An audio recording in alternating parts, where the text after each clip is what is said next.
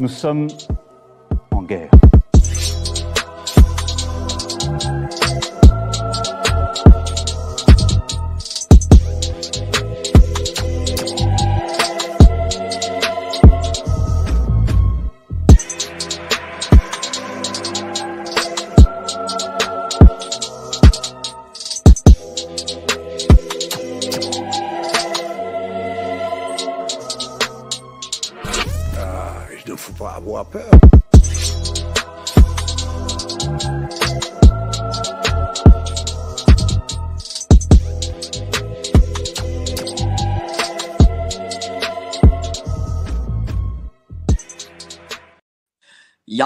Ne faut pas avoir peur. Bonsoir à tous, vous êtes sur Géopolitique Profonde, la chaîne qui est là pour remplacer les médias subventionnés. Alors aujourd'hui, on va parler psychologie, on va parler enfance, on va parler des mesures sanitaires, de la crise sanitaire, euh, tests, euh, confinement et aussi sexualité de l'enfant. Pour cet excellent livre, notre amie Sonia Delahaye, Sonia Delahaye, euh, psychologue, ils n'en sont pas morts aux éditions Exuvie, les éditions Exuvie que je salue, toujours d'excellents auteurs chez eux.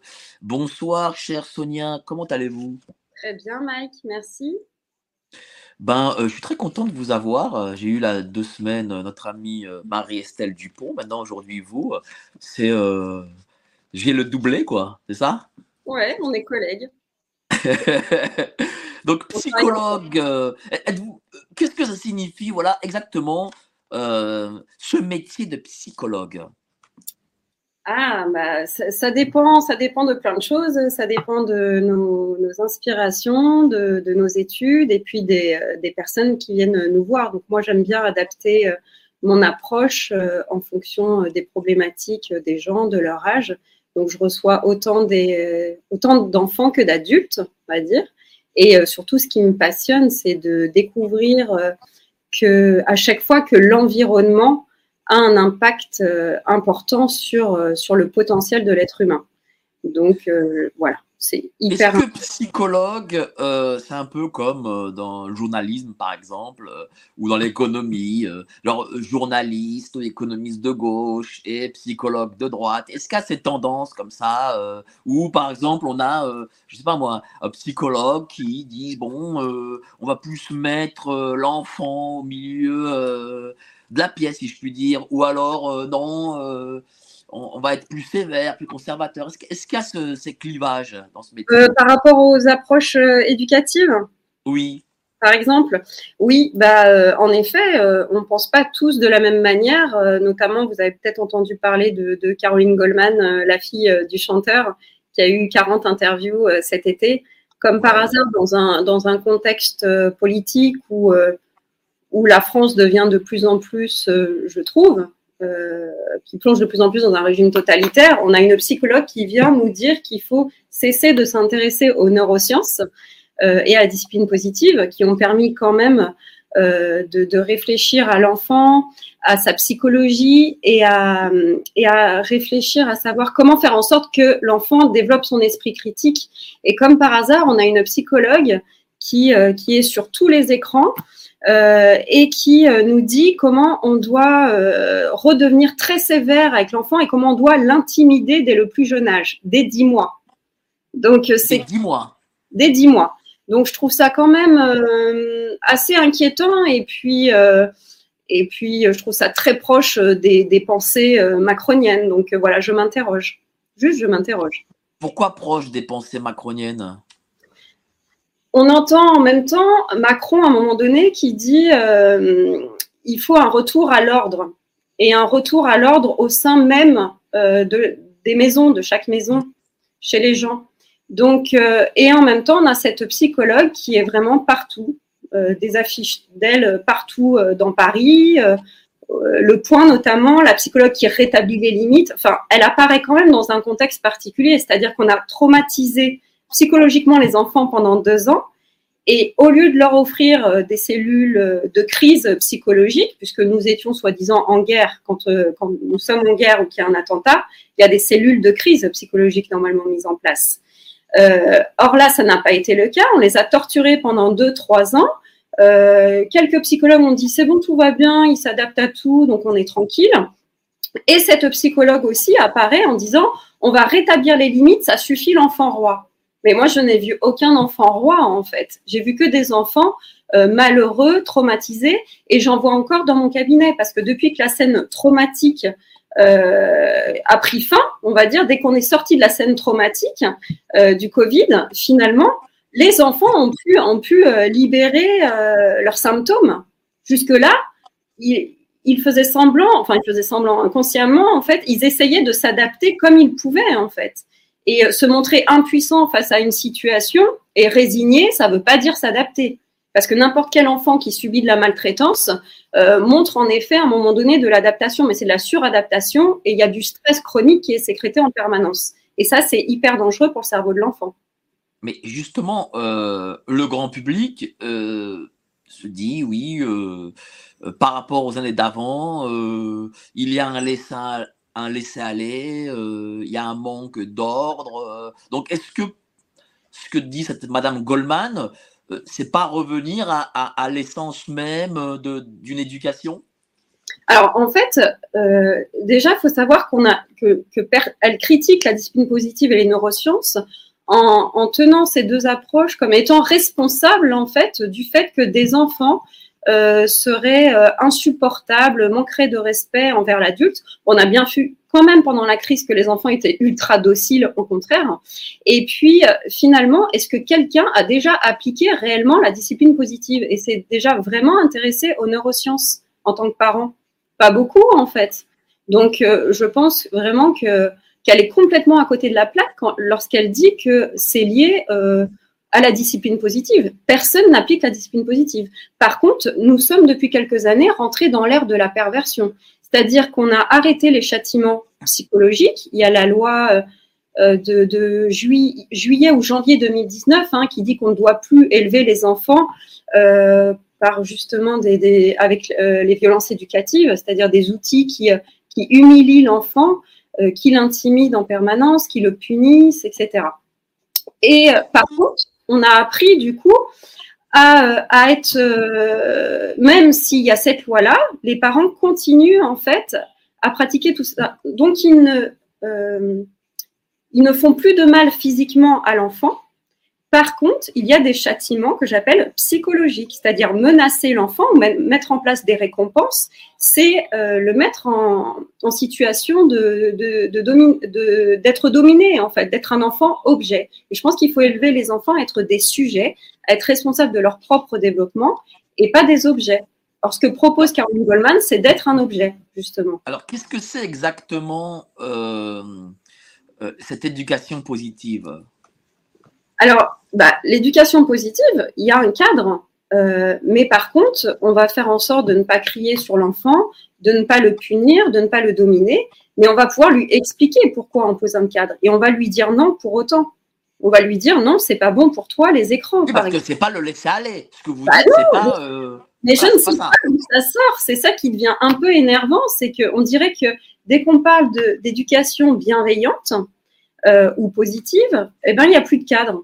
Mais ça n'a rien à voir. On peut très bien expliquer les choses, être ferme et dire non, ce n'est pas bon pour toi. Je ne te laisserai pas te faire du mal avec les écrans ou à manger le sucre, etc.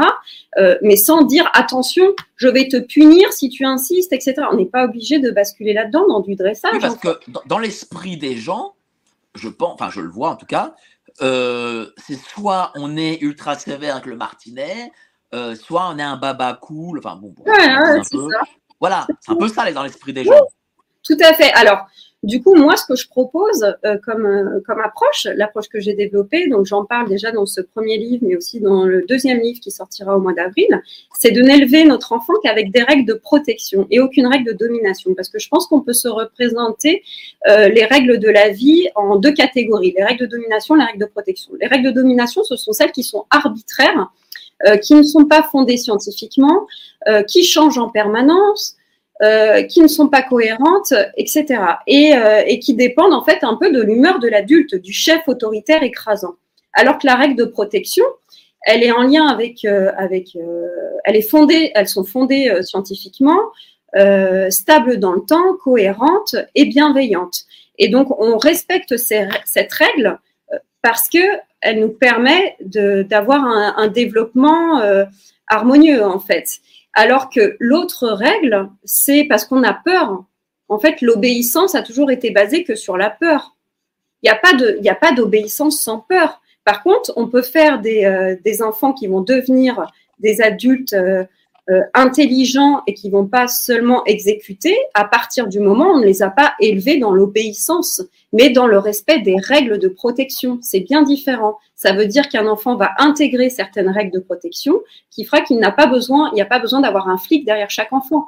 Lui tout seul saura euh, ce qu'il doit faire ou pas faire sans la bah, peur. C'est un, peu comme l'armée. En fait, euh, dans l'armée, alors on, a on avait des ordres et alors on se dit tiens euh, c'est carré. Mais en réalité, quand on parle un peu plus en profondeur avec des militaires, euh, on voit quand même qu'il y a une forme de docilité. En réalité, ah, peut-être un qui de droit. Donc mhm. pareil, j'imagine avec les enfants. Bah, les enfants, vous pouvez les façonner à être des objets complètement euh, malléables, soumis, et ça, c'est très dangereux. On fait que de parler, euh, on va peut-être y venir tout à l'heure, mais on fait que de parler de, pédocriminalité, etc. Mais enfin, on met un enfant en danger en le, en l'éduquant de la sorte, en l'éduquant à se soumettre en permanence et à être intimidé par la alors, alors, est-ce que ça veut dire, alors là, là, vous touchez un point, et du coup, euh, ben, je suis obligé de creuser en profondeur, on est géopolitique pour nous quand même, c'est que euh, si on, on élève l'enfant dans de l'ordre et de la forme de soumission, est-ce que ça fait des, victimes, euh, des plus importantes victimes potentielles vis-à-vis de cette pédocriminalité dont vous avez parlé? Bien sûr, et du coup, je pense que les cours sur la sexualité, la pédocriminalité, enfin les, cours de, sensibilisation pardon, à la pédocriminalité euh, n'ont aucun sens si l'enfant ne peut pas euh, identifier l'adulte, par exemple l'enseignant, comme une référence euh, sécurisante. Euh, or, on est passé de, Covid, des protocoles sanitaires euh, sur enfants, à des cours parfois sur la sexualité ou sensibiliser les enfants à la pédocriminalité. Mais enfin, l'enfant, il va pas se livrer parce qu'il a des cours sur la pédocriminalité. Il va se livrer parce qu'il a confiance en l'adulte. Mais si euh, on lui apprend juste à se soumettre en permanence et à être puni au moindre petit bavardage à l'école, je vois pas comment un enfant qui a été abusé sexuellement, parce que c'est trois enfants par classe hein, quand même, hein, qui potentiellement sont abusés sexuellement euh, régulièrement par, euh, par leurs parents. Donc c'est important de se dire, l'enfant, il pourra se livrer s'il est avec des adultes de confiance qui prennent soin de lui. Mais est-ce que si l'enfant est soumis à cause de l'éducation, si demain il voit un pédocriminel, est-ce qu'il ira plus facilement vers lui si ce pédocriminel a les méthodes pour le faire venir? Bien sûr, on, lui enseigne quoi? Tu dois obéir à l'adulte. C'est tout ce qu'on lui dit. On ne lui explique pas pourquoi il y a telle ou telle règle. C'est tu dois obéir à l'adulte, sinon tu seras puni, sanctionné. Pendant des années, on vous répète ça. C'est parce que c'est moi qui décide, c'est moi l'adulte, tu dois obéir à l'adulte. Demain, il a un adulte en face de lui, il lui obéit il se pose pas de questions en fait. Il doit obéir, même si euh, évidemment il n'a pas envie, et puis euh, qu'il ait envie ou pas envie, on va peut-être en parler aussi de l'histoire de consentement de l'enfant. L'enfant n'a pas à être consentant, parce que justement l'enfant est toujours sous l'autorité d'un adulte, donc il fera ce que l'adulte lui demande de faire. Et ça, et ça c'est lié à l'éducation, du coup. Euh, par exemple, et au précepte de Madame Goldman. C'est-à-dire que Madame Goldman, avec ses préceptes, fera que des enfants euh, ben, seront plus malléables pour ces pédocriminels. À mon sens, oui. C'est-à-dire que quand elle dit que le rôle du père, c'est d'intimider l'enfant et d'aider la mère à se couper de son empathie euh, pour pouvoir élever son enfant, parce qu'il faudrait ne, plus ressentir euh, d'empathie envers son enfant pour pouvoir l'élever, mais c'est tout l'inverse en fait il faut apprendre à décoder. Donc, tout à l'heure, vous demandiez c'est quoi le, travail de psychologue? Ben, C'est justement ça, c'est de, découvrir qu'est-ce qui se cache derrière un comportement. C'est surtout pas de, donner des conseils pour, euh, dresser euh, les enfants. C'est qu'est-ce qui se cache derrière un comportement. Derrière chaque comportement, il se cache quelque chose, souvent de la souffrance. Donc, c'est important de, décoder tout ça et puis d'amener les parents à avoir ces connaissances-là. Et on va, je vais euh, lire un passage qui me paraît excessivement intéressant parce que vous avez théorisé ce qu'on appelle, euh, enfin, ce que vous avez appelé euh, les maltraitances invisibles. Et pour le coup, il faut se le dire, hein, on n'en parle pas tellement de ces maltraitances invisibles, en tout cas en France. Oui. oui. la maltraitance n'arbore pas qu'un seul visage. Il existe des maltraitances visibles et des maltraitances que j'appelle invisibles il semblerait qu'en France, nous ne reconnaissions que la partie émergée de l'iceberg. En effet, les actes qui ne laissent pas de traces ou les scènes qui ne font pas de bruit ne sont en général pas considérés ni répertoriés comme étant de la maltraitance. Dans la même lignée, les actes qui sont ordonnés par une autorité légitime, gouvernement, médecin, professionnel de l'enfance, même lorsqu'ils vont à l'encontre de l'intérêt de l'enfant, ne sont quasiment jamais admis comme de la maltraitance par la population. Enfin, lorsque l'enfant s'adapte, ne se plaint pas et semble consentant, nous considérons la plupart du temps que l'acte posé sur lui ne peut être nocif. J'imagine aussi que vous parlez de cet acte invisible, enfin cette maltraitance invisible, les deux ans de crise sanitaire que l'on a vécu. Euh, comment justement, tiens, ont vécu ces enfants? Vous avez dit tout à l'heure que vous avez des enfants parmi vos patients. Euh, qu'est-ce qu'ils vous disent après ces deux ans euh, de crise sanitaire? Alors, ça, dépend des âges. Mais on peut peut-être commencer par les adolescents parce que je trouve qu'on ne parle jamais assez d'eux. Euh, eh bien, je suis très embêtée puisque je reçois de plus en plus d'adolescents qui veulent clairement se, se foutre en l'air. Donc, ils n'ont plus du tout goût à la vie, qui ne peuvent plus aller à l'école, qui sont aussi en phobie scolaire, et, euh, et qui me disent, je ne sais pas pourquoi, je vais si mal, euh, je n'ai plus envie de rien, mais vraiment plus rien. C'est-à-dire, il n'y a plus aucun loisir euh, qui, les raccroche à la vie. même les amis, bah, ils se sentent pas bien avec eux. donc, ils sont sous antidépresseurs, mais même sous antidépresseurs, on n'arrive pas à les réanimer.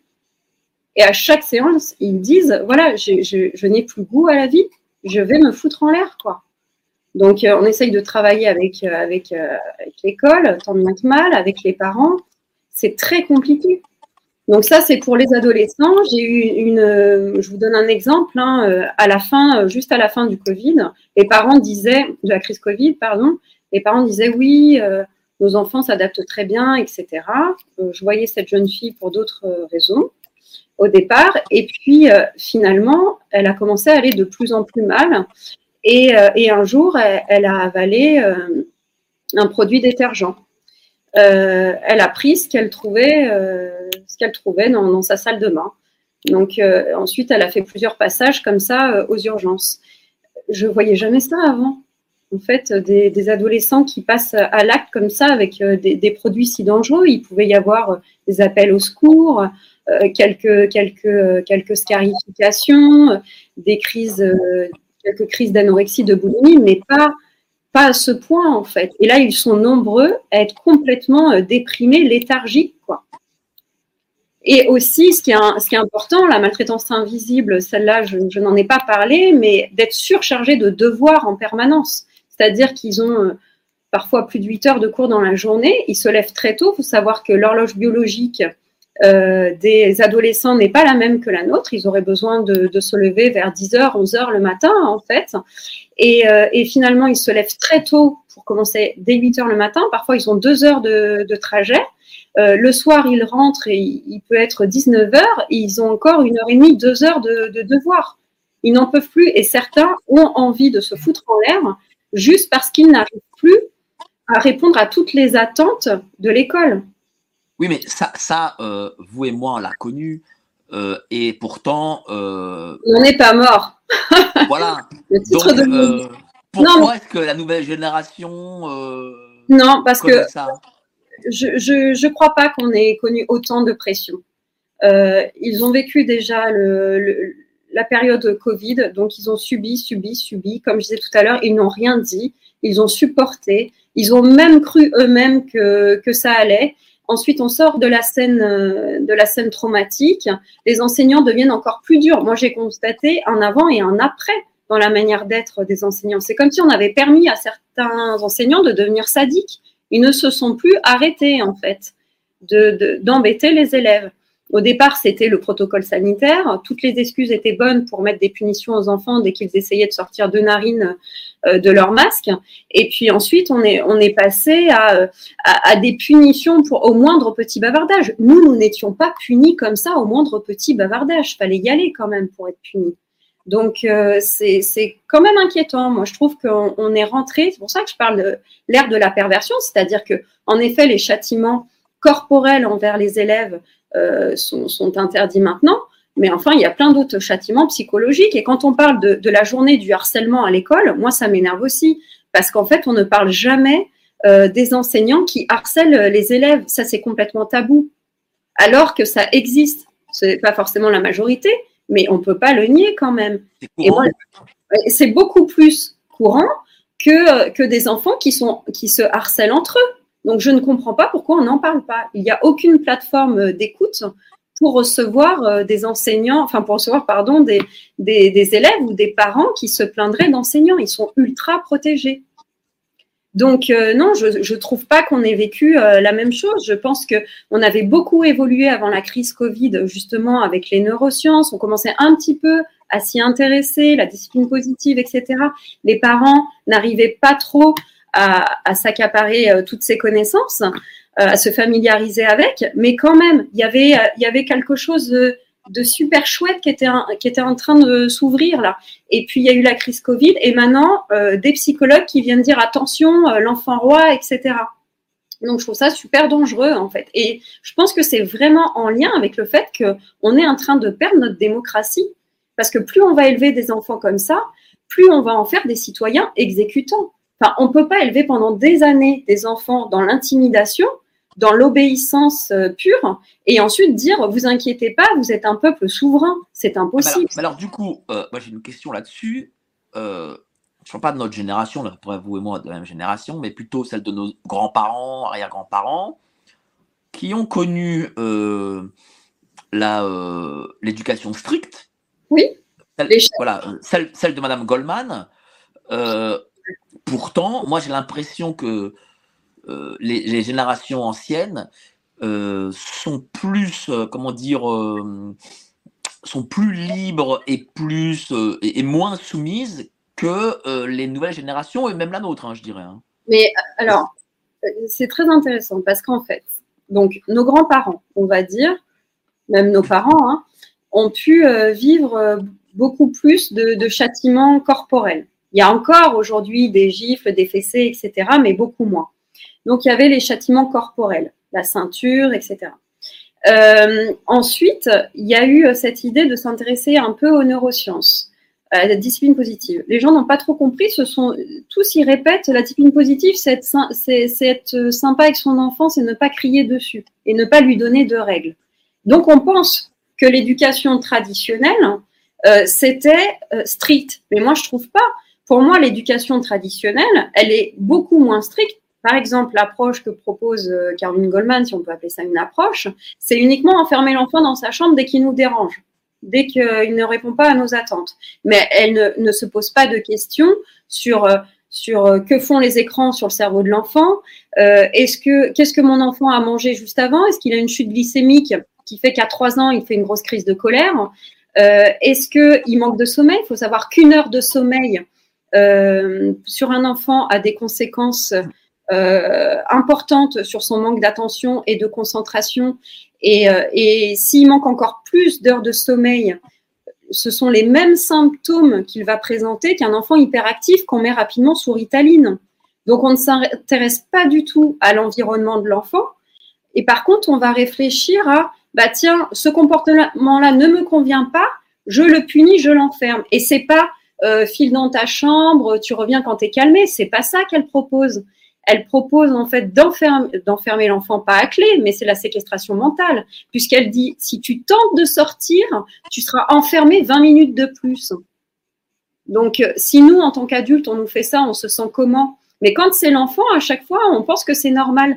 Mais, mais si vous dites, euh, vous allez au commissariat en disant mon mari euh, m'enferme tous les soirs et, il m'intimide, il me dit euh, si je tente de sortir de la chambre, je serai enfermé 20 minutes de plus, vous inquiétez pas, ça va pas bien se passer pour lui. Mais quand c'est l'enfant, il n'y a pas de problème en fait. Oui, parce que elle, ce qu'elle propose, c'est une fausse c'est une fausse comment dire, une fausse éducation à l'ancienne en fait. Bah oui, bah même l'éducation à l'ancienne, il n'y avait pas forcément de, de, cadre sur le sommeil, sur l'alimentation, etc. C'était quand même de la domination sur l'enfant, mais je pense qu'il y avait moins de perversion. Là où je parle de perversion, c'est quand euh, Caroline Goldman dit il faut pas frapper l'enfant. Euh, il, ne, il, il, faut être sympa, il faut être plein d'amour pour son enfant. Mais comment on est plein d'amour pour son enfant en l'enfermant des dix mois en l'entendant pleurer derrière la porte, en lui disant si tu te calmes pas, tu vas prendre 20 minutes de plus, il n'y a pas d'amour. Mais on fait croire à l'enfant que c'est pour son bien, on sourit et on lui dit euh, T'inquiète pas, c'est pour ton bien et je, et je t'ouvrirai la porte plus tard quand je l'aurai décidé. Donc en fait, pareil pour le sommeil, hein, il, y a des, psychologues qui recommandent, il y, a, il y a plein de coachs sur le sommeil et qui recommandent de laisser l'enfant euh, pleurer derrière la porte, de continuer le protocole comme ils disent, même si l'enfant à cause du stress finit par vomir, parce que le stress ça fait vomir, c'est toxique pour le corps, donc le corps commence à s'en libérer en vomissant. Eh bien, il faut continuer le protocole et dire à l'enfant, t'inquiète pas mon chéri, tu vas pouvoir te recoucher dans ton lit je vais nettoyer, etc. Mais tu vas te recoucher, on continue le protocole. Et non, tu dormiras, euh, voilà, tu dois dormir à cette heure-là, tu dormiras tout seul ce soir, etc. On continue le protocole. Donc, on ne doit pas apporter de réconfort à, son enfant physiquement, mais on doit lui dire derrière la porte, t'inquiète pas, mon amour, c'est pour ton bien ce que je fais. Donc, c'est là où il y a de la perversion.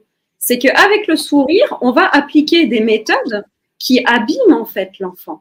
Et donc, l'enfant grandit avec justement des violences éducatives sans que jamais elles ne soient dénoncées. Donc ça fait des adultes qui manquent de confiance en eux, qui n'arrivent pas à entreprendre des choses euh, dans leur vie, qui euh, sont toujours dans des rapports de dominant-dominé, parce qu'on apprend que soit on est dominant, soit on est dominé, donc on va choisir celui qui nous arrange le plus, mais on a du mal du coup à trouver des... Est-ce que ça peut créer euh, une génération de pervers, par exemple, bien sûr. genre qui se la jouent, le, chef, là, le N plus 1 que les gens connaissent oui, donc en fait, quand on entend ça fait une génération de pervers, la discipline positive, mais c'est pas la discipline positive qui fait une génération de pervers, c'est le fait d'appliquer des châtiments psychologiques. Et tout ça avec le sourire, tout simplement. Et donc, en effet, les châtiments euh, corporels, euh, peut-être à l'époque de nos parents, de nos grands-parents, il y avait peut-être moins de perversion. Il y avait évidemment, euh, de, c'était de l'intimidation aussi, de la peur, de l'obéissance, bien sûr, ça crée d'autres dégâts, mais sans perversion à mon sens. Bien que certains livres recommandaient quand même de ne jamais frapper avec la ceinture son enfant si on était en colère, parce qu'il ne, fallait pas que l'enfant voie de la colère dans les yeux, parce qu'il fallait qu'il intègre que le parent restait stable émotionnellement. Donc là, on était un peu quand même aussi sur la perversion. Bah, Mais dans cette, ceinture, là, ce coup de ceinture euh, ou ce coup de martinet, euh, qu'est-ce que ça, qu'est-ce que ça dit de, des parents? Et est-ce que ça a une forme d'efficacité ou pas? Pas du tout. En tout cas, euh, ce qu'on sait maintenant, c'est que le stress abîme le cerveau et que ce genre de, violence, en fait, euh, atrophie certaines zones cérébrales, notamment le cortex préfrontal, qui est la zone de régulation des émotions et, euh, la, zone de, de, la raison, en fait, et qui permet aussi l'empathie. Donc, c'est la zone la plus importante pour les relations sociales pour savoir, euh, voilà, euh, ne pas être dans l'impulsivité, euh, gérer ses émotions. Alors ça, c'est complètement abîmé. D'ailleurs, on voit chez les grands criminels hein, le cortex préfrontal qui est atrophié. Donc ça, c'est complètement abîmé avec avec le stress, avec la peur en permanence. donc que ce soit des coups physiques ou ou des violences donc qu'on peut appeler éducatives qui vont être des punitions, des privations euh, d'affection, de l'humiliation, euh, des sanctions. Enfin, tout ça ne va pas développer des belles valeurs humaines comme, comme on a envie de développer chez nos enfants, notamment euh, l'esprit critique, l'autonomie, l'envie d'apprendre, d'entreprendre, le respect de soi, le respect de l'autre. Comment ces belles valeurs et qualités peuvent être développées avec des outils éducatifs qui font si mal? C'est impossible on fait juste des gens qui font semblant de posséder ces valeurs-là. C'est pour ça qu'on voit plein de gens qui, euh, qui, euh, qui euh, font semblant d'incarner certaines valeurs, mais au fond, c'est pas le cas. Mais vous avez parlé de, de, faire ces choses-là avec le sourire. Est-ce que le sourire change, bah, ça donne une force en plus à cette, à cette éducation dite un peu, on va dire, ben, euh, mauvaise, quoi. bah, euh, l'enfant qui l'enfant comprend plus rien en fait. Il, peut se sentir dissocié c'est-à-dire mais euh, au moins au moins. Est-ce que c'est une forme de perversité en oui parce que c'est ce que je disais au moins les coups avaient l'avantage d'être clairs sur qui est méchant. Un peu plus. Même si on disait voilà c'est parce que tu as fait ça que je te fais mal. Bon. Mais là on a quelqu'un qui sourit qui, c'est ça les violences éducatives c'est quand on fait croire à l'enfant qu'on fait quelque chose pour son bien, pour l'éduquer. Mais c'est pas pour l'éduquer qu'on fait ça, c'est pour se venger, c'est pour gagner la partie, c'est euh, voilà, c'est pour le dominer. C'est pas du tout l'éducation, c'est fait pour développer des belles valeurs. C'est pas fait pour pour terroriser un enfant. C'est pas fait pour le dresser. Mais, mais, est-ce qu'aujourd'hui aussi les parents, euh, peut-être vivant dans leur travail euh, des formes de frustration, parce que souvent on a dans le tertiaire et c'est là où on les vit, ces frustrations, parce que pour un non-avancement, pour, euh, je sais pas moi, des, euh, euh, des, des, choses que peut faire un N plus 1. Est-ce que les parents aujourd'hui, eh bien, se vengent sur leurs enfants? Alors, déjà, en effet, on voit aussi quand même, tout le monde le ressent, que les, les parents travaillent de plus en plus. Euh, c'est pas très bien euh, cloisonné en fait entre entre le monde du travail et le monde euh, familial. les gens continuent à travailler chez eux. Ils ont pris cette habitude avec le télétravail pendant la période Covid. donc il y a ça déjà. Donc les enfants voient en permanence leurs parents sur les écrans. Donc il manque énormément d'attention. Il y a plein de choses hein, qui font d'ailleurs que l'enfant l'enfant va mal et peut s'agiter. Hein, la nourriture ultra transformée, etc. Mais bref les parents sont aussi euh, plongés dans de la perversion en permanence au travail. Par exemple, on entend de plus en plus euh, euh, des entreprises qui mettent en place, vous savez, des, moments bien-être, du yoga dans la journée, etc., tout en maltraitant leurs salariés. Ils veulent mettre tout ça en place pour qu'il y ait plus de productivité, mais pas pour que les gens s'épanouissent pleinement. Euh, pas parce qu'ils ont envie de, prendre soin de, l'être humain. Donc euh, toute la journée, il y a de la perversion comme ça, et nous sommes euh, continuellement dans des rapports de dominant-dominé. C'est-à-dire que s'il y a perversion au travail, derrière, dans, la, dans beaucoup de cas, c'est l'enfant aussi qui va trinquer. Oui, je me demande aussi si on arrive comme ça si vite à balayer les dernières recherches en neurosciences qui sont extraordinaires, on remet en question quand même les neurosciences. quand même, on a quand même observé des, imageries cérébrales. On met ça en question quand même. Mais bon, si on met tout ça en question maintenant, je pense aussi que c'est possible parce que les adultes eux-mêmes ont été traumatisés euh, pendant cette crise Covid avec, avec des gens qui leur donnaient des injonctions paradoxales et qui pouvaient se montrer quand même assez pervers. Donc, à partir du moment où on a subi ça, on peut le faire subir à ses enfants. Et puis, sous couvert, à chaque fois, c'est sous couvert de quelque chose sous couvert euh, de prévention de la santé, de protection de la santé, euh, bah, on peut maltraiter des enfants et des adultes. Euh, sous couvert d'éducation, bah, c'est normal quand même qu'on enferme un enfant, sinon on fait comment? On va pas se laisser marcher dessus.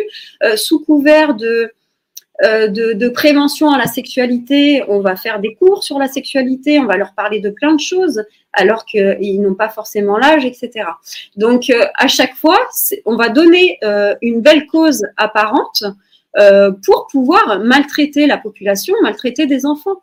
Donc, tout le monde est en train de banaliser, en fait, ces violences que j'appelle invisibles, parce qu'aussi, on nous bombarde d'images hallucinantes sur les écrans de, de violences extrêmes qu'on n'a jamais vues avant, qui n'auraient jamais été autorisées avant. Donc forcément, la crise sanitaire, est-ce que c'est une accélération aussi de ces violences euh, invisibles? Oui, bah, moi ça me fait penser euh, d'ailleurs à l'expérience euh, de psychologie qui s'appelait l'effet Lucifer, où, où on, a, on, a, on a utilisé des sujets, enfin on a, fait, on a monté une expérience où certains sujets devaient devenir des gardiens de prison et d'autres des prisonniers. On, les a mis dans un, univers carcéral. Euh, au bout de très rapidement, en fait, euh, celui qui a monté cette expérience, même s'il y a certains biais euh, aujourd'hui qui ont été décodés, mais en tout cas, c'est très intéressant de voir qu'en quelques heures, des gardiens qui avaient passé des tests de personnalité, enfin des, acteurs, gardiens, on va dire, euh, qui avaient le rôle de gardien, pardon, avaient passé des tests de personnalité n'étaient pas reconnus comme des sadiques à la base. En quelques heures, si on leur donnait un petit pouvoir, en fait, finissaient par maltraiter euh, les prisonniers. Donc, ils ont dû arrêter rapidement cette expérience. Moi, ça me fait penser à ça. Quand on a autorisé euh, des enseignants ou d'autres personnes hein, dans la fonction publique avoir ce petit rôle de chef qui va vous répéter tout le temps attention, mettez votre masque sur le nez, etc. Sinon, vous allez être sanctionné. On a permis, en fait, à notre voisin d'avoir un droit de regard euh, sur, euh, sur notre façon d'être, de vivre, de nous comporter. Il n'y avait pas ça avant. Avant, les gens avaient peur d'intervenir dans le métro si une femme se faisait agresser ou, si quelqu'un jetait son, son paquet de son, mouchoir par terre. Euh, là, pour le masque, pour tout ça, les gens se permettaient en fait de venir vous trouver et de dire Eh oh, on remet le, masque sur les narines. Donc euh, c'est. C'est-à-dire parce qu'on a donné, en gros, qui de droit a donné l'autorisation d'avoir ce courage euh, de reprendre quelqu'un sur un masque, par exemple. Ouais, enfin, ouais, c'est même pas du courage en fait, c'est euh, le sentiment de, toute puissance. Voilà, c'est euh, et donc les gens ont pris ce, ce, droit à, à, avoir ce sentiment de toute puissance sur l'autre, sur son voisin, sur sur un pauvre enfant qui, qui supplie, qui supplie quand même qu'on le laisse respirer, quoi. Alors, mais, alors du coup, euh, est-ce qu'on est sorti à, bon, de cette crise sanitaire, de cette violence invisible due à la crise sanitaire, ou est-ce que justement c'est fait pour qu'on n'en sorte pas? Alors, je ne sais pas si j'ai bien compris la question, mais en tout cas, ce que j'ai envie de dire, c'est que... Ce que je veux dire, c'est que, est-ce que voilà, euh, ah la violence invisible a été accélérée par la crise sanitaire? Est-ce que euh, euh, l'État, en gros, a aussi fait ça pour que ça reste, cette, cette violence invisible reste permanente? Je pense que, euh, en tout cas, le, le, masque a été euh, une, invention, j'ai envie de dire, de manipulation incroyable, puisque en, un coup d'œil, euh, le gouvernement peut voir la docilité du peuple. C'est extraordinaire, en fait, euh, comme trouvaille. Euh, donc, donc, en effet, toutes ces mesures permettent de voir à quel point le peuple adhère à autant d'absurdités. Euh, donc, euh, oui, je, on voit que les gens sont encore très dociles. D'ailleurs, là, le gouvernement n'a plus besoin de dire quoi que ce soit. Les gens un petit peu enrhumés mettent un masque d'eux-mêmes. C'est vrai. Euh, voilà, donc incroyable. Donc, en effet, ça rentre. Ça rentre. Euh, donc, demain, oui, ils peuvent, ils peuvent proposer encore autre chose sous couvert de euh, protection de, de, la nature, sur l'écologie, par exemple eh ben, on va accepter encore d'être privé de certains droits. Parce que quand même, il faut qu'on fasse attention. Alors, ça me fait penser à un truc délirant, c'est que ça fait deux fois que j'entends ça. Hier, j'ai reçu une maman qui me dit, ma fille a eu interdiction d'avoir de nouveau de l'eau à la cantine euh, parce que euh, ça épuise euh, les ressources naturelles de se resservir à boire. Mais euh, ça sert à quoi d'avoir de l'eau si c'est pour euh, pas boire en fait? Ça nous servira à quoi de, de, de, conserver notre eau comme ça si c'est même pas pour la donner à nos enfants? Enfin, on a perdu vraiment notre instinct animal en fait. Hein. Ah, ça c'est sûr. Surtout qu'au vu en plus des, du temps qu'il fait depuis, depuis au moins six mois, il un jour sur deux, c'est vraiment... Même la sécheresse, les gens peuvent encore y croire, même si c'est ça, c'est ça qui est incroyable même si euh, vraiment il y a, y a des, de la pluie, des grêlons devant eux, y a, y a, y a, le gouvernement a dit qu'il y avait la sécheresse. Et pourquoi le gouvernement nous mentirait? Ça, c'est intéressant aussi. Pourquoi il nous ment? Justement, est-ce que les gens posent cette question?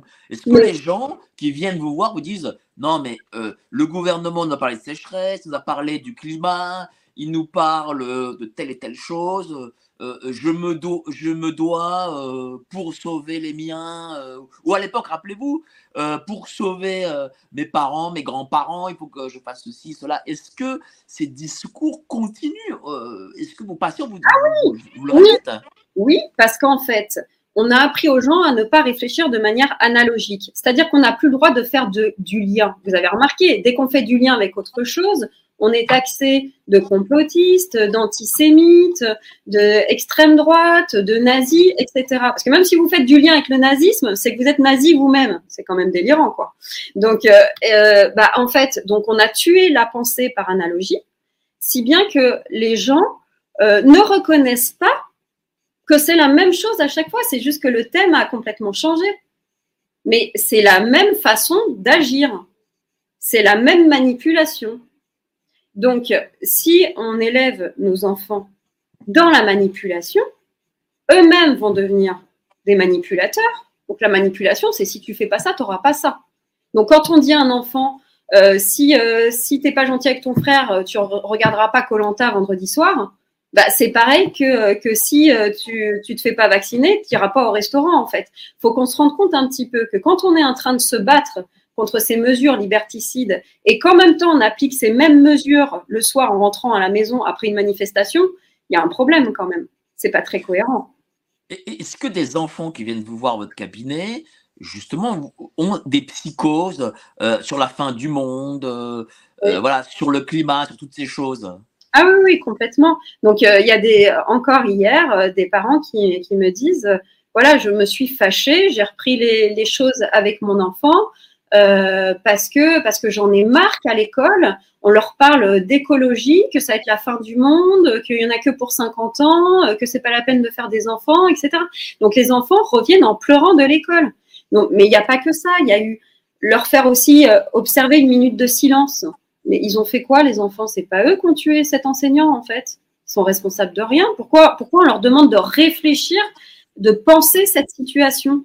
Pareil, ils sortent quand même de 2-3 ans, j'arrive même plus à savoir combien de temps ça a duré, de, de mesures sanitaires traumatiques. On leur parle des attentats, on leur fait des, euh, des, euh, des, journées aussi euh, attentats. Il faut se préparer à l'attentat. Ah journée harcèlement, oui, oui, oui, il faut. Il y en a deux dans l'année, là, maintenant, je crois. Il y a deux jours, journée attentat. La journée entière. Mais on va vous dire voilà, attention, écoutez, il y a quelqu'un qui frappe à la porte, il faut se cacher, c'est quelqu'un de dangereux, etc. On les entraîne parce qu'il y a des plans, plans vigipirates, quoi.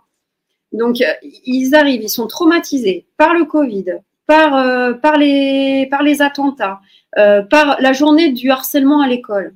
Ça, c'est pareil. Enfin, on, pourrait euh, projeter des choses positives, euh, apprendre aux enfants à ressentir de la gratitude envers la vie, à prendre soin de l'autre, etc. On n'est pas obligé de parler de tout ce qui est négatif à chaque fois pour améliorer les comportements. Bien au contraire, c'est contre-productif, puisqu'avec les, les neurones miroirs, en fait, quand on nous parle de quelque chose, on va, on va visualiser. En fait, si je vous dis, je vous interdis de penser à un éléphant rose, vous allez le voir, l'éléphant rose.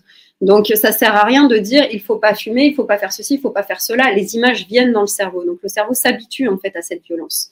Donc, c'est beaucoup plus constructif de faire des belles choses en fait en classe.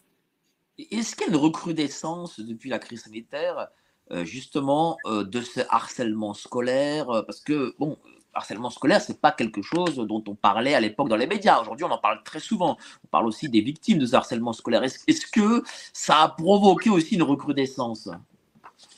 Franchement, encore une fois, euh, pourtant, je reçois des, enfants qui, vont mal. Donc, euh, euh, je, reçois aussi des adultes. Et donc, c'est vraiment, je reçois beaucoup plus d'enfants qui sont traumatisés par la manière dont les adultes s'occupent d'eux. Et d'adultes qui sont traumatisés par notamment, par exemple, leurs premières années de maternelle où ils ont eu un prof tyran.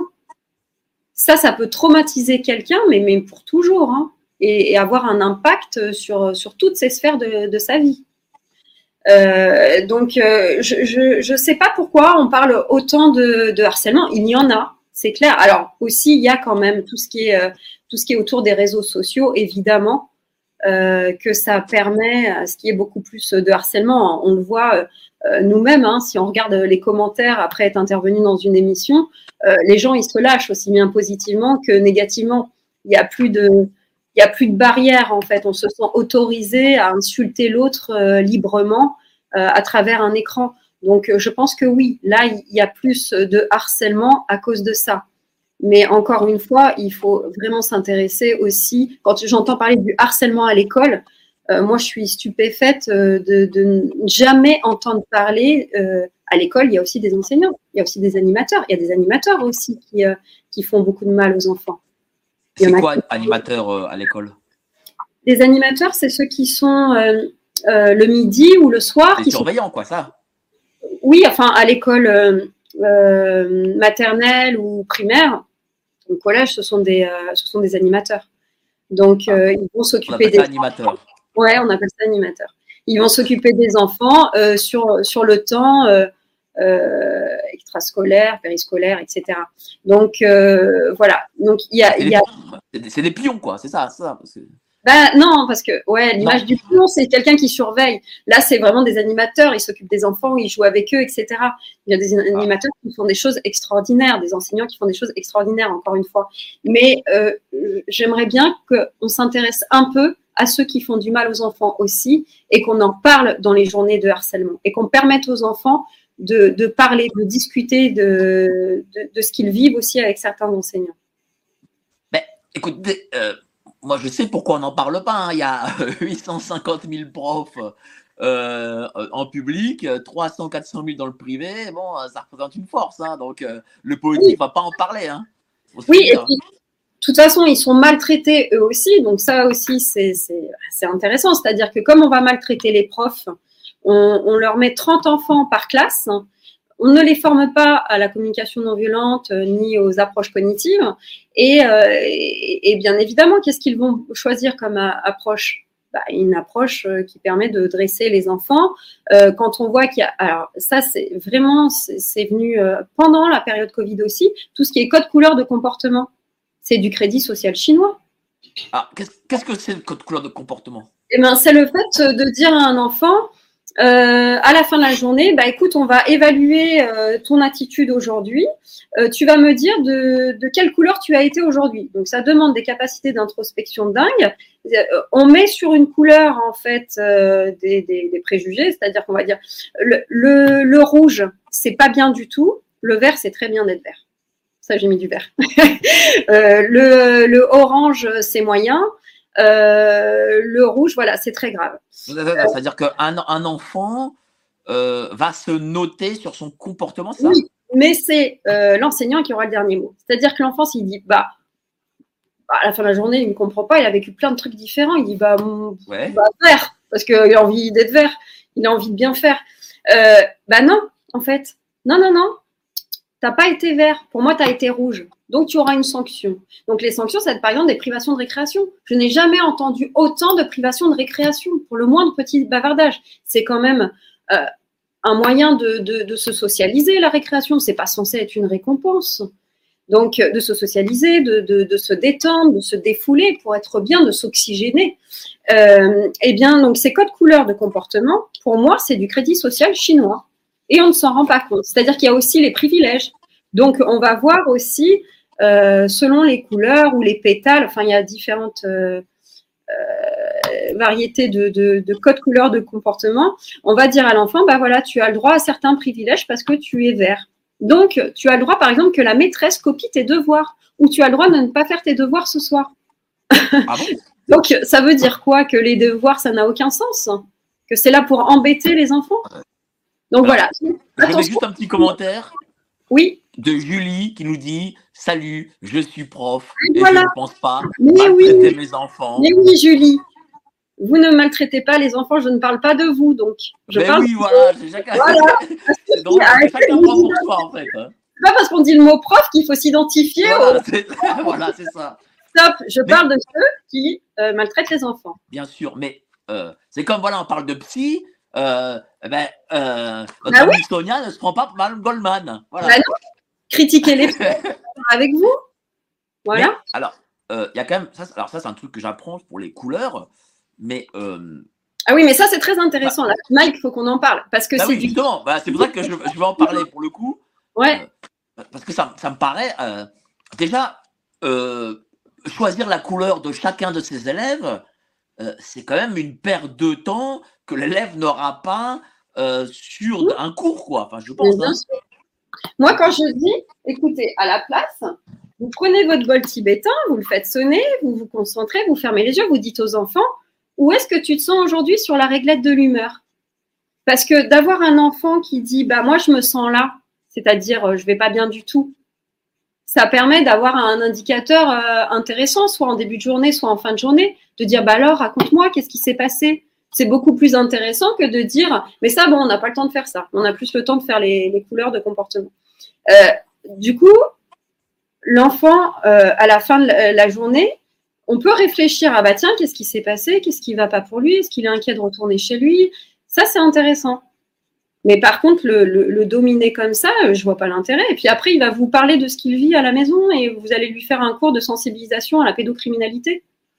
C'est pas possible. Alors, les codes couleurs dans toutes les classes, euh, à partir de quand jusqu'à quand? C'est-à-dire de, la primaire en terminale, il y a ces codes couleurs? Bah, En fait, ce mouvement, a démarré vraiment euh, en force pendant le Covid.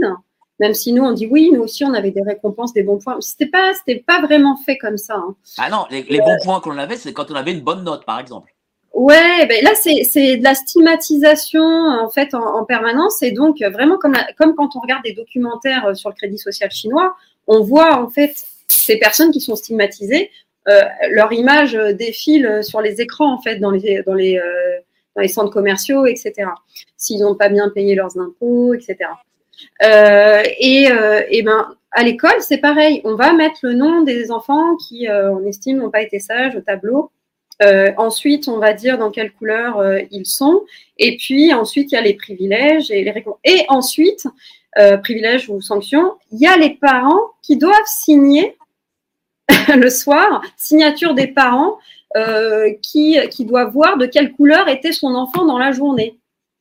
Donc, oui, donc moi, je recommande aux parents de ne pas signer, mais de d'écrire quelles sont les belles valeurs et qualités que sont censés développer ces outils. À quoi ça sert euh, que des parents signent euh, C'est-à-dire qu'en gros, euh, s'il signe que c'est rouge, alors ça veut dire que son enfant, je, ne sais pas moi, qu'on dit que son enfant est un agitateur ou je sais pas quoi, un truc ça, peut-être, je sais pas, non? Oui, alors on ne sait pas ce que c'est d'ailleurs, le rouge. Moi, mon fils, il, il avait colorié en jaune et en fait, bah, il s'était fait engueuler parce qu'il n'y avait pas de jaune. Il n'y a pas le droit aux nuances. Donc je lui ai dit, bah, pourquoi jaune? Il me dit parce que j'étais ni vert ni, ni orange. J'étais jaune plutôt. Donc c'était plutôt intéressant. Mais euh, en tout cas, quand euh, je suis allée voir l'inspection, on m'a dit, mais sous quels critères? Donc l'inspectrice, elle tombait des nues, elle ne connaissait pas ça. Donc en fait, ce sont des outils qui, se refilent un peu de prof en prof, euh, dans un contexte quand même euh, euh, où la France cherche à dominer ses citoyens. ça, c'est quoi? C'est un, psy qui a trouvé ça? Qu'est-ce que Je n'arrive pas à savoir d'où ça vient, mais ça se voilà, ça se fait dans toutes les classes. Enfin, de plus en plus, pas dans tous pas dans toutes les classes, mais, mais vraiment de plus en plus. Euh, et donc, euh, du coup, qu'est-ce qu'on disait? Euh, Oui, donc les parents doivent signer. Ça permet aussi de, bah, bah d'en remettre une couche et, de, d'engueuler encore son enfant en rentrant le soir, quoi. En tant que parent. Voilà. Et puis, on comprend en tant que parent que, que, qu'on a fait un enfant qui, qui n'agit pas bien, quoi. Donc, on est, on est stigmatisé aussi en tant que parent au lieu de chercher à savoir, mais qu'est-ce qui se passe derrière un enfant qui est agité euh, Moi, je vais vous dire, euh, euh, j'ai trouvé l'école de la République, hein, et je vais vous le dire aux gens, hein, je, fais le coming out, nul à chier. Hein. J'ai vraiment, j'ai jamais aimé l'école de la République, et pourtant, j'ai fait des études, tout ça, mais je les ai toujours trouvés bidons. et par rapport, je voyais un peu ce qui se passait à l'étranger, et euh, moi, j'ai l'impression, je le vois, hein, euh, d'ailleurs, on nous dit toujours ah, l'école de la République, de la République. Excusez-moi, hein, mais bon, euh, euh, voilà, quoi, on peut pas dire que. Et déjà, à notre époque, moi, j'étais dans l'école, moi, je suis 81. Hein, donc, bon, j'étais à l'école dans les années 80, 80 90. Je ne suis pas surpris parce que vous me dites avec les trucs couleurs et tout, parce qu'on a. la plupart du temps, nos, les profs qu'on avait, et, et, encore pire avec la nouvelle génération, Bon, j'ai pas envie d'être méchant parce qu'il y a Julie qui nous regarde. non mais voilà, on sent tout le temps quand on marche sur des œufs, faut pas en parler. Mais, puisque vous êtes des profs euh, super sympas et géniaux, bah, dénoncez vos collègues et faites quelque chose quoi.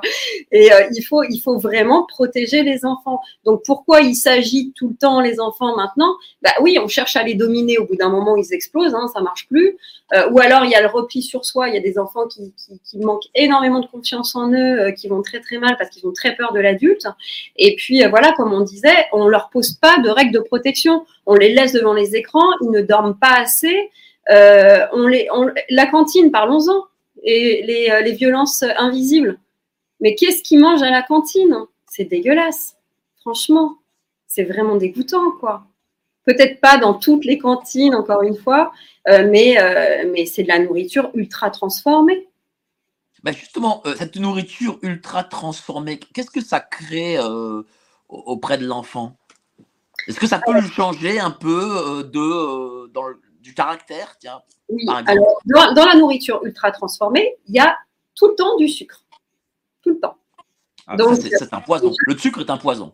Le sucre est un poison. Donc, j'en parle de mon deuxième livre. J'ai fait un chapitre sur les écrans, sur le, l'alimentation, etc. Donc, euh, ben, en fait, ce qui va se passer, c'est que le sucre va faire sécréter beaucoup d'insuline. Parce que le corps se dit euh, oh là là mince il y a trop de sucre qui arrive qui va arriver au niveau du sang. Donc vite faut qu'on récupère le sucre. Donc c'est l'insuline qui va faire ce travail là et donc il va y avoir euh, du stockage. Donc stockage ça veut dire euh, graisse etc notamment. Donc ça va créer chez l'enfant en plus de l'obésité. On sait que les jus de fruits ou les on parle aussi de, tous ceux qui interviennent dans les écoles pour faire la pub sur comment bien manger, alors que c'est des produits ultra transformés, les petits déj euh, dans les écoles, c'est catastrophique. Euh, bref, donc du coup, ça, euh, ça va créer, en fait, il y a trop de sucre d'un coup, ça va créer une, une montée en fait en glycémie. Et très vite, l'insuline va intervenir et il va y avoir une chute glycémique, en fait, très rapide. C'est pour ça, dès qu'il y a du sucre, rapide, ça fait une chute glycémique rapide. Et ça, ça provoque, du coup, ça, ça entraîne du stress pour l'organisme et ça provoque en fait des colères, des changements d'humeur chez l'enfant. Donc, quand on voit des enfants dans les parcs gavés de bonbons ou à l'école, hein, gavés de bonbons, etc., on se dit, bah, dans quelques minutes, il va y avoir une grosse crise de colère. Moi, je le vois dans Je vais mettre un bémol là-dessus parce que euh, moi, je le vois, euh, les parents, au lieu de cuisiner comme, ils le faisaient quand on était môme, eh ben, ils achètent des McDo et de la junk food. Euh, donc, visiblement, les, les, enfants, euh, on les a habitués à cette nourriture. Oui, mais il y a même pas, mais c'est même pas que ça. C'est-à-dire que ce qu'on ignore aussi, c'est les soupes. Je ne vais pas donner de marque parce que voilà. les soupes en briques contiennent énormément de sucre et plein de choses mauvaises. C'est ultra transformé aussi. Donc, alors, c'est-à-dire que les soupes en briques sont données à la cantine aussi? Alors, euh, oui, à la cantine, de toute façon, c'est, de la nourriture ultra transformée. Hein, c'est pas de la soupe euh, faite maison. Mais déjà, j'ai l'impression d'être, euh, d'être allé à l'école François 1er. ouais. Vraiment, c'était loin, je sais pas. c'était mieux. C'était mieux avant. Mais du coup, les, les, les, soupes à la maison ou les conserves de petits pois carottes, il y a plein de sucre dedans. Donc c'est aussi. Donc en fait, on a gavé nos enfants, mais dès le premier âge, parce que dès bébés, on leur a fait euh, boire du lait en poudre où il y a 50 grammes de sucre pour 100 grammes de produits finis. Est-ce qu'on se rend compte? Mais c'est marqué 50 euh, ans de recherche, donc on est rassuré, et c'est pour le bébé. Puis comme on est en France, quand même, on fait les choses bien, donc on peut faire confiance. 50 grammes de sucre pour 100 grammes. Justement, ce que mangent les, mômes à la cantine. Euh, et, c'est pourquoi Ça, c'est un truc cogité par l'État pour euh, qui est euh, pour que derrière euh, on forme toute une génération de soumis. Est-ce que ça, ça, fait partie aussi de ce, processus ou pas? Ah, Peut-être qu'ils sont allés jusque-là, je n'en sais rien. Mais en tout cas, c'est rapide, c'est plus cher, c'est beaucoup plus cher en fait hein, de plutôt que d'avoir euh, des cuisiniers sur place. En fait, c'est beaucoup plus cher parce que dès que vous changez quelque chose dans le menu, euh, voilà, voir les goûters, c'est une catastrophe. Hein, les goûters des enfants dans les écoles, c'est bourré de sucre aussi. Donc, euh, en tout cas, les industriels ont intérêt, oui, à, à ce qu'il y ait plein de sucre pour qu'on devienne accro. et donc, ce sucre-là fait qu'ensuite, ça fait des troubles de l'attention, de la concentration, de l'agressivité. Euh, donc euh, l'après-midi, vous allez avoir des enfants euh, complètement surexcités. Donc vous voyez, c'est pas forcément la discipline positive qui a fait ça. Ça peut être le manque de sommeil, le fait d'être tout le temps sur, le dos des enfants, le fait de leur donner de la nourriture ultra transformée, de les laisser devant les écrans. Avant, on n'avait pas d'écran comme ça. Mais qu'est-ce que ça signifie? Ça signifie qu'en fait, le capitalisme globalisé est rentré de plein pied dans les écoles parce qu'il faut former des consommateurs? Bah, C'est quand même assez dingue de voir euh, des diététiciens euh, faire la pub euh, dans les écoles de petit-déj avec un jus de fruits. Il faut savoir qu'un jus de fruits, c'est, le jus de fruits, c'est mauvais pour la santé. C'est-à-dire qu'on a enlevé la matrice du fruit. Donc le corps ne l'assimile pas de la même manière. Donc la diététicienne va dire soit vous prenez un jus de fruits, soit vous prenez un fruit le matin. Mais ça n'a rien à voir. Pas du tout la même chose de boire un jus de fruits, même un jus de ah fruits que vous pressez vous-même. Hein, c'est pas c'est pas bon pour, euh, pour l'organisme. Hein, vous enlevez la matrice. Euh, ensuite, vous pouvez prendre des cracottes ou des céréales, mais les deux sont des produits transformés en fait. Et c'est pareil. Les deux sont pareils. Oui, les deux sont produits transformés, mais c'est très bien. Et ensuite du lait. Mais on sait que la protéine de lait de vache, euh, la caséine, c'est la protéine la plus, la, plus dangereuse pour le corps, en fait. Donc, euh, on raconte n'importe quoi. Et on donne des cours comme ça à nos enfants. Donc, quand votre enfant il rentre le soir, il bah, faut déconstruire toutes ses connaissances de la journée. Mais, mais, moi, j'ai jamais bu de jus de, de, jus de, fruits à l'école. Je comprends pas. Euh, c'est nouveau, ça, encore aussi? Ah bah, Là, ils font. Et, de goûter, d'ailleurs.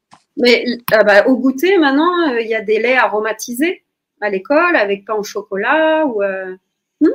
C'est quoi C'est quelque chose que les parents payent ou c'est gratuit? Non, ça fait partie de non, ça fait partie de ce que vous payez quand vous laissez votre enfant soit à la cantine, soit au périscolaire. Ah, Donc, euh, est-ce qu'on prend soin de nos enfants? Est-ce que ce sont des enfants rois? Je crois pas. Hein. ils, n'ont pas un super buffet à la cantine avec des bonnes choses. Hein. On ne prend pas soin d'eux. On ne mangerait jamais ce qu'ils mangent tous les jours. C'est pas possible. Ah ben là, ben, j'apprends des choses et, euh, ben, j'espère que vous aussi, chers amis. Mais euh, je ne savais pas que euh, l'école était. parce que là, on a l'impression qu'il y a une incointance entre les industriels et l'école publique. Ça, je ne sais pas. Je vous laisserai faire vos recherches. Bah, en tout cas. Oui, parce que les jus d'orange, c'est industriel. Enfin, les jus de fruits, les, les, laits, tout ça le fait que les sociétés type, euh, c'est en France, c'est Sodexo surtout, c'est un industriel. Enfin, j'imagine que voilà que. Ah, ce sont les, diététiciens de ces entreprises-là, euh, ah oui, qui sont mandatés pour aller dans les écoles. Euh, évidemment pour pour pour faire une pub sur les petits âges. Mais les écoles sont, sont parfois assez naïves et puis laissent rentrer les lobbies en fait euh, en se disant bah c'est bien, ça, ça, leur fait un cours gratuit sur comment bien s'alimenter. je ne suis pas surpris euh, à l'éducation nationale avec des débiles et des mongoliens. Ça, c'est, ça, c'est ma phrase, hein, moi, hein, euh, qui n'engage que moi, évidemment.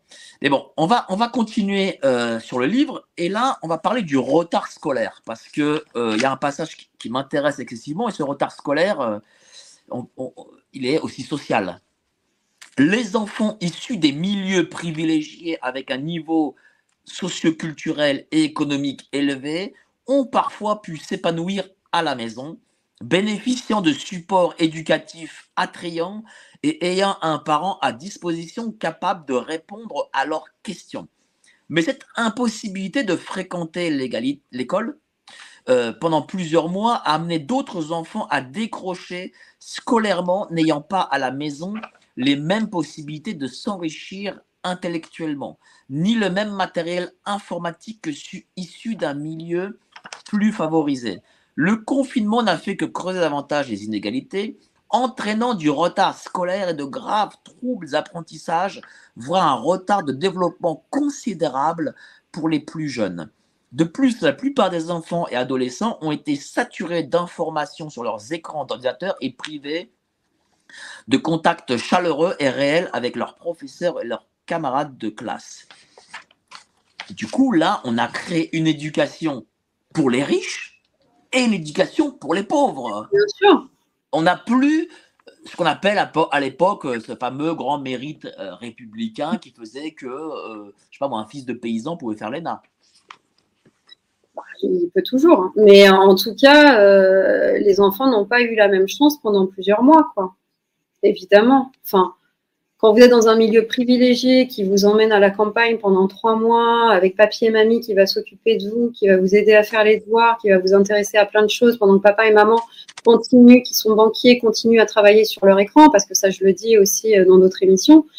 Euh, faut pas penser que tout le monde euh, travaille devant un écran. On a fait croire ça aux gens que tout le monde partait euh, pour la campagne avec son ordinateur et puis que tout allait bien et que tout le monde était heureux de, de cueillir ses légumes et de, et de repartir sur de la lecture. Mais euh, il y a plein de gens qui, qui vivaient dans, moins de 30 mètres carrés, à 5, 6, et, euh, et, qui, euh, qui ne savaient plus comment se nourrir, parce qu'il y a des gens d'ailleurs qui travaillaient au black, qu'on ne pouvait plus travailler.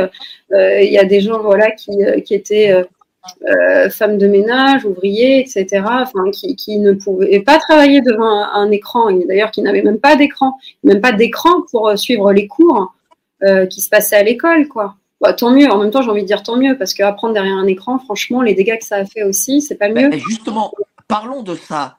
Euh, Est-ce que le fait de travailler par le biais de l'écran et ne plus écrire avec son stylo, euh, enfin, des devoirs, des cours, etc. Est-ce que euh, on, on peut, est-ce que le cerveau peut mémoriser, par exemple, des- ce qu'on a appris à l'école en, travaillant essentiellement par l'écran? Il y a vraiment pire que ça, c'est-à-dire que euh, les enfants que j'ai trouvés qui étaient le plus touchés par cette période Covid, c'était les enfants que j'ai récupérés qui avaient 3 ans. Donc, euh, qui avaient euh, vécu bah, quasiment toute leur enfance, en fait, pendant cette période Covid, leur, toute petite enfance. Eh bien, en fait, ils ne se développaient pas de manière optimale au niveau moteur. C'est-à-dire tout ce qui était motricité fine, ils galéraient vraiment. Donc, euh, euh, donc je- j'envoyais vers mes collègues euh, psychomotriciennes pour qu'elles fassent des bilans psychomoteurs, etc. Moi-même, je faisais des bilans euh, psychologiques aussi, euh, parce qu'au niveau du langage, il y a eu un retard considérable également. Mais j'ai vu beaucoup d'enfants, les parents me les ont emmenés, en me disant, bon, bah voilà, on, on pense qu'il est très doué, ou au contraire, on voit des traits autistiques, qu'est-ce qui se passe? Et donc, finalement, en les observant, en les écoutant, je vois des enfants qui savent compter en anglais jusqu'à 100, qui connaissent euh, tous les noms des animaux, etc. Mais quand je leur parle, ils me répondent yes à tout. Euh, je leur montre une couleur, euh, ils me disent autre chose que la couleur, ils me disent une forme. En fait, ce sont des enfants qui ont appris euh, le YouTubeish, ça s'appelle.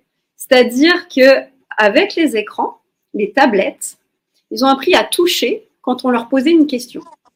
Et le cerveau a besoin de manipuler, en fait, en trois dimensions pour intégrer, en fait, euh, des informations lorsqu'on est petit. Et donc, les enfants, bah, c'est quoi une pomme devant un écran? C'est un truc plat, hein, mais euh, c'est vert. À chaque fois, il a eu la pomme. Montre-moi la pomme, c'était vert. Après, vous lui montrez du vert. L'enfant, il vous dit c'est une pomme. Alors que c'est pas une pomme, mais c'est vert. Vous voyez les associations qu'il fait? Donc, on a créé des traits autistiques chez les enfants à cause des tablettes. Donc, évidemment, euh, tenir un stylo ou appuyer euh, sur des touches, on ne développe pas les mêmes euh, capacités cérébrales.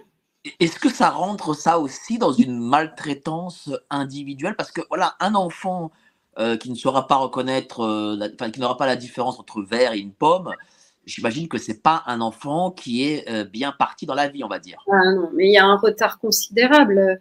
Euh, les, les enfants de cet âge-là passent déjà plus de 3 heures devant les écrans. À 7 ans, ils pa- par jour. À 7 ans, ils passeraient jusqu'à 7 heures. C'est complètement fou. Donc, euh, en fait, euh, c'était quoi, pardon, la question? Justement, est-ce que c'est pas une maltraitance euh, invisible, ça aussi? Oui, si, parce que tout, pour moi, la maltraitance invisible, c'est tout ce qui va avoir un impact sur le potentiel de l'enfant, un impact négatif sur le potentiel de l'enfant. À partir du moment où on fait quelque chose qui va entraver le bon potentiel de l'enfant, on doit considérer que c'est de la maltraitance. C'est pour ça que j'ai appelé le livre Ils n'en sont pas morts.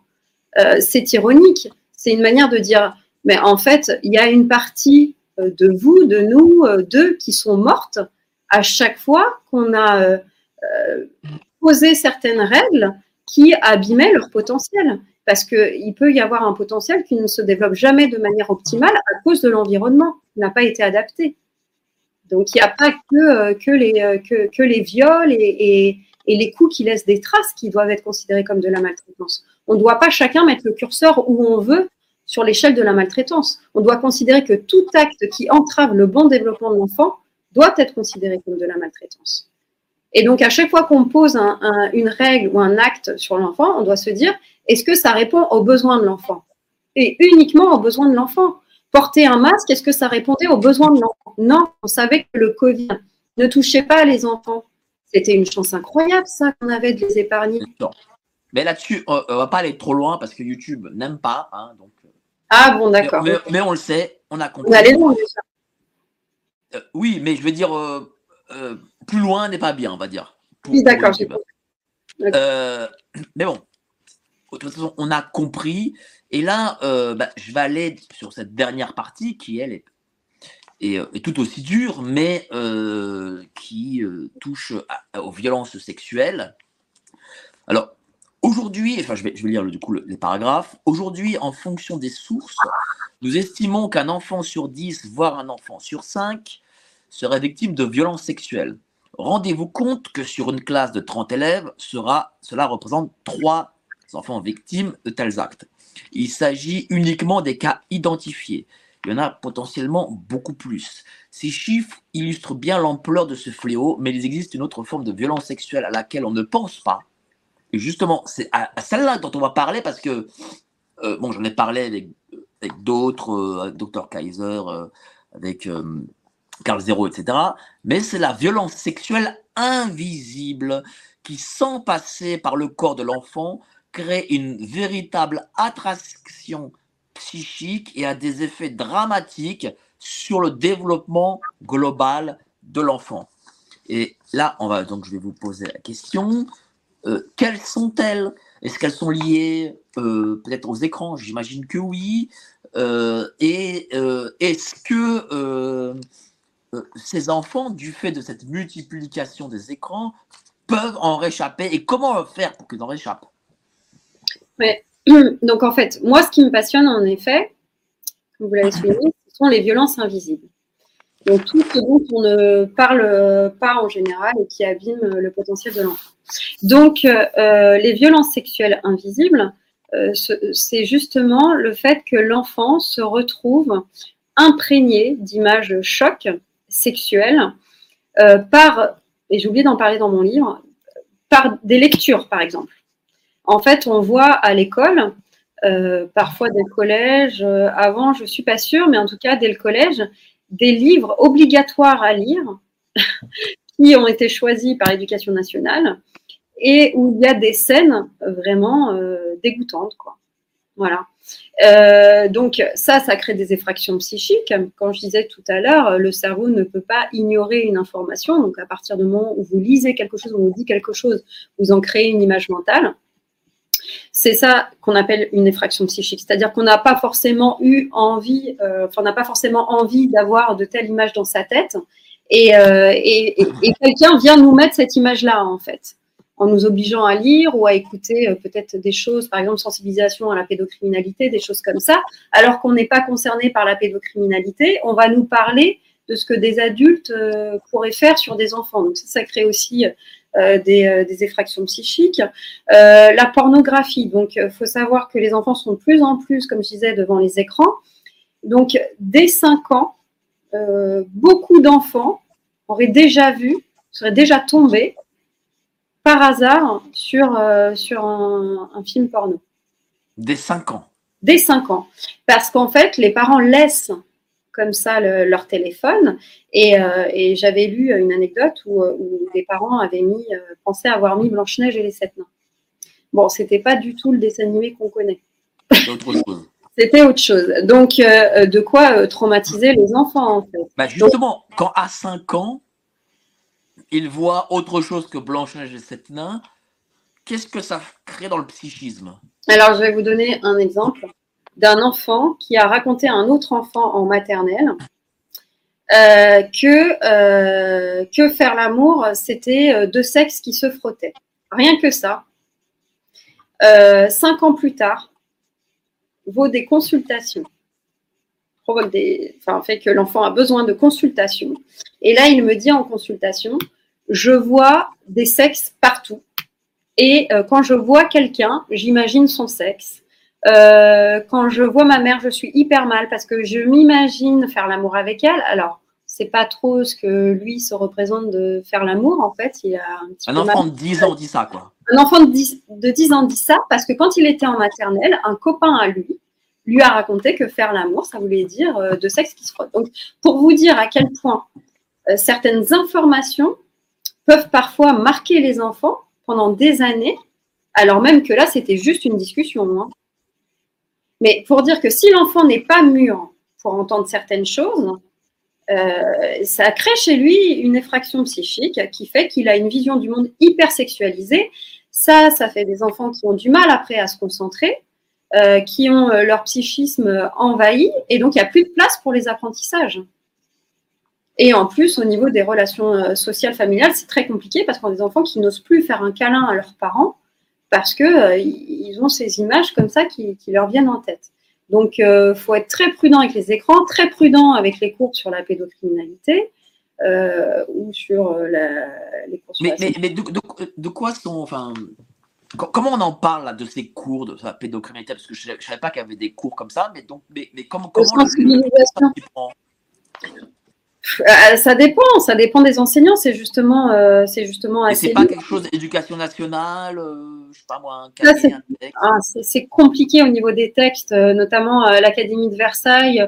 Il y a des livres qui sont recommandés pour parler. euh, là, pour le coup, c'est pour parler d'initiation euh, au plaisir sexuel à des tout petits euh, avec euh, zizi et zézette, euh, où Ça, ça parle de masturbation. Oui.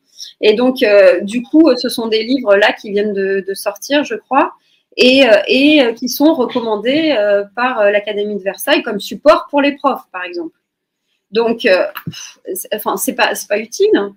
Enfin, L'enfant, euh, il se touche le sexe comme il se touche le nez, l'oreille. Il n'a pas de sexualité, l'enfant. Il a une sensorialité, mais il n'a pas de sexualité. Donc, euh, ben, euh, visiblement non, puisque l'OMS pense qu'il en a une. Qui est l'OMS Oui, mais c'est un organisme supranational qui, mal- malgré tout, malgré tout, fait euh, office de qui de droit pour le kidam. Ah, c'est très intéressant parce que quand euh, on apprend à l'enfant, euh, tu dois obéir à l'adulte, nous, on a intégré ça et du coup, l'adulte, là, c'est qui? C'est l'OMS. Donc, on doit obéir à l'OMS et donc, on doit euh, reconnaître euh, cette autorité comme étant légitime. Et à partir du moment où cette autorité est légitime, on ne va plus réfléchir à rien. Ah, mais c'est l'OMS qui l'a dit. Donc, euh, comme l'OMS l'a dit, bah, on le fait, c'est bien. Et donc, je dis, mais non, parce que ça, ça crée des effractions psychiques, en fait. D'expliquer à un enfant le consentement à 4 ans. Mais qu'est-ce que c'est que cette histoire de consentement à 4 ans? L'OMS parle de ça. Il faut apprendre le consentement à 4 ans. Qu'un enfant sache dire oui ou non. Mais non, non, non. Il y a des parents qui me disent oui, on, a bien dit à notre enfant, attention, personne ne doit toucher ton corps si tu n'as pas envie. Bah, et même s'il a envie, on ne doit pas toucher son corps, en fait. Bah, justement, je vais lire un passage euh, euh, sur, sur les parents et la sécurité des enfants. Des parents viennent aussi parfois me consulter car ils se posent des questions sur la sexualité de leur enfant, notamment lorsque leur enfant montre un besoin irrépressible, voire obsessionnel de toucher ses parties intimes en toutes circonstances et Oui. devant n'importe qui. Je suis surprise d'apprendre que souvent les parents Ah, j'avais trop chaud. Là. Ok. Je suis surprise d'apprendre que souvent les parents disent à leur enfant c'est ta sexualité, tu fais ça quand tu veux, mais tu fais ça dans ta chambre. C'est ça.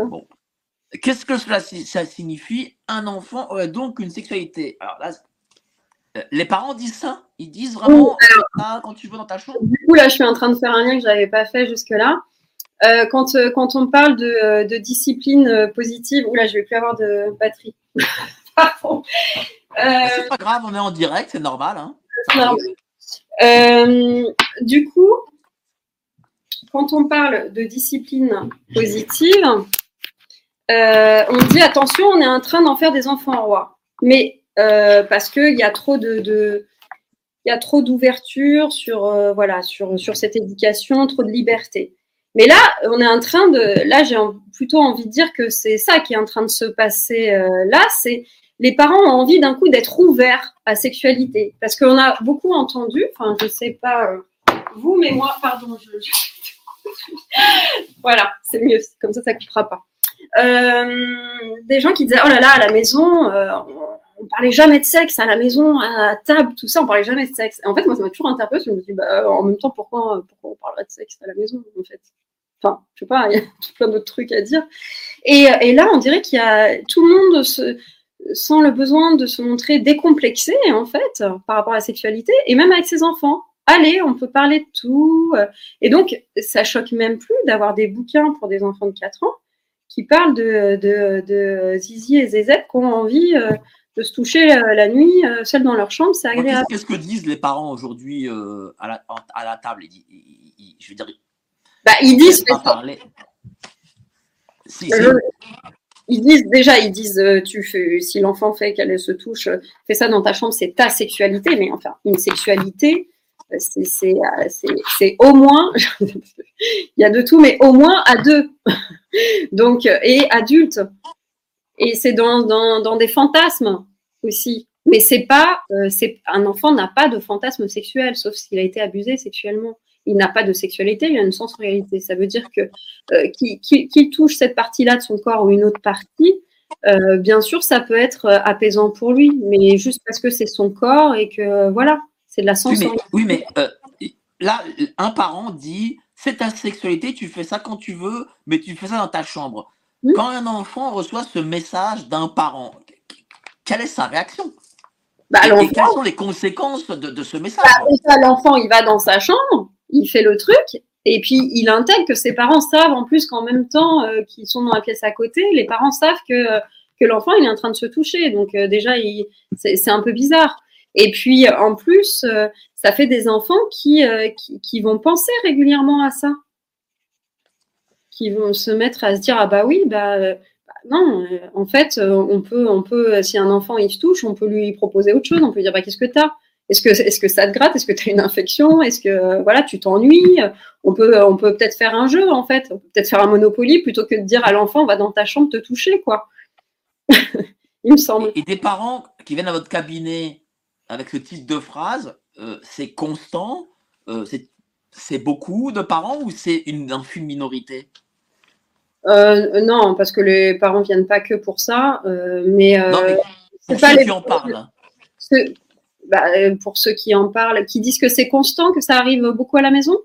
Ou il y a Non, je veux dire, est-ce que c'est, est-ce qu'il y a beaucoup de parents qui vous disent, oui, c'est ta sexualité, tu fais ça dans ta chambre? En fait, oui, c'est un nouveau langage, on va dire. C'est, c'est une ouverture d'esprit. L'enfant a une sexualité. C'est une ouverture. C'est quelle génération de parents? Ah, bah, un peu plus jeune que nous. C'est-à-dire, C'est-à-dire vous êtes très jeune, vous êtes très jeune, vous avez moins de 30 ans. Voilà. bah, à 20 ans.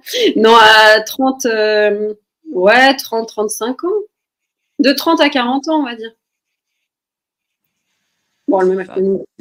C'est bizarre, moi, pas, tout ça, moi, ça me paraît bizarre quand même. C'est pas des parents pervers? Non, je pense pas. Non, non. C'est juste des parents qui ont envie d'être un peu modernes, euh, qui, euh, bah, qui, qui, sont influencés par, euh, par ce qu'on entend, tout simplement. Bah, quand l'OMS parle de sexualité in utero chez l'enfant, ah, forcément. Mais il n'y a pas une gêne? Enfin, moi, personnellement, je n'oserais jamais parler de ce genre de choses à mes parents, par exemple. Enfin, il n'y a pas une gêne de la part de l'enfant, déjà? Bah, euh, J'imagine que oui, mais là, quand les parents. Moi, je reçois toujours les parents avant sans l'enfant, la première fois. Justement pour faire attention à ce qui va être dit, à ce qui se fait. Donc après, euh, ça, moi, je n'en discute pas euh, devant l'enfant, en fait, de cette histoire. De, je, je briefe les parents là-dessus, en fait, plutôt. On va pas cristalliser les choses, justement, sur cette histoire de sexualité. Mais, mais j'ai de plus en plus de parents, quand même, qui viennent euh, beaucoup plus que les autres années, avec des enfants qui, se frottent.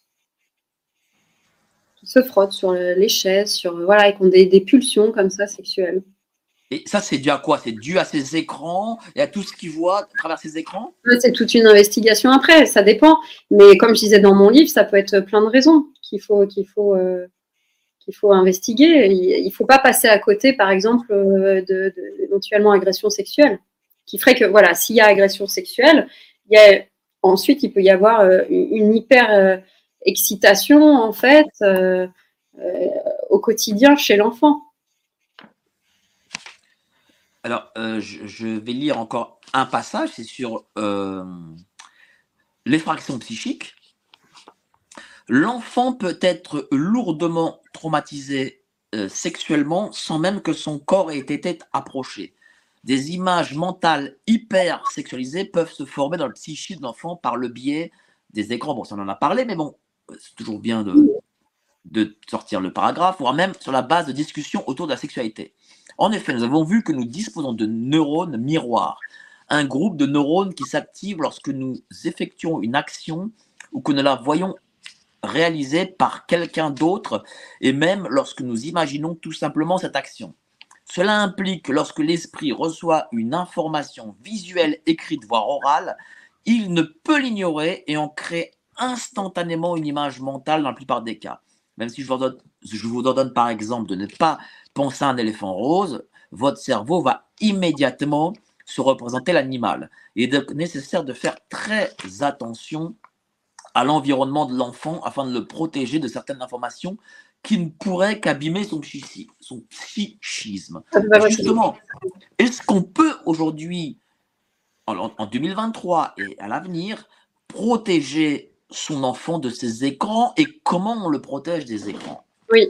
Alors, il y a, euh, je vous recommande d'aller euh, sur le collectif Cause, très intéressant, qui ont répertorié tous les articles ultra scientifiques sur le lien entre les écrans et le cerveau et l'impact sur le cerveau de l'enfant. Donc, dans mon deuxième livre, je fais un grand chapitre sur les écrans. Et donc, ce qui est préconisé maintenant, au vu des dernières découvertes, en neurosciences notamment, c'est zéro écran jusqu'à 6 ans. On avait dit zéro écran jusqu'à 3 ans. C'est jusqu'à 6 ans. Maintenant, on a le recul nécessaire. Pourquoi on a le recul nécessaire? Malheureusement, c'est que ça fait des années que nos enfants sont bombardés d'écrans. Donc, on voit les dégâts sur leur cerveau. Et donc, dès que l'enfant a eu 3 ans, en fait, les parents euh, l'ont bombardé d'écran parce qu'on dit c'est bon, il a 3 ans, les recommandations c'était jusqu'à 3 ans. Euh, donc non, il faut attendre 6 ans. Et pareil, à partir de 6 ans, on ne bombarde pas d'écran, il faut que ça reste très exceptionnel.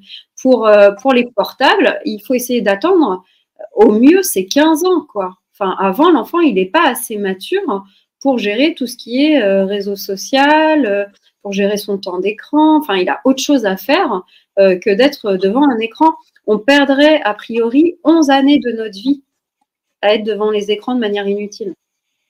C'est terrible. Hein. Donc il faut euh, vraiment qu'on préserve euh, bah, le, temps euh, du jeu de nos enfants. quoi.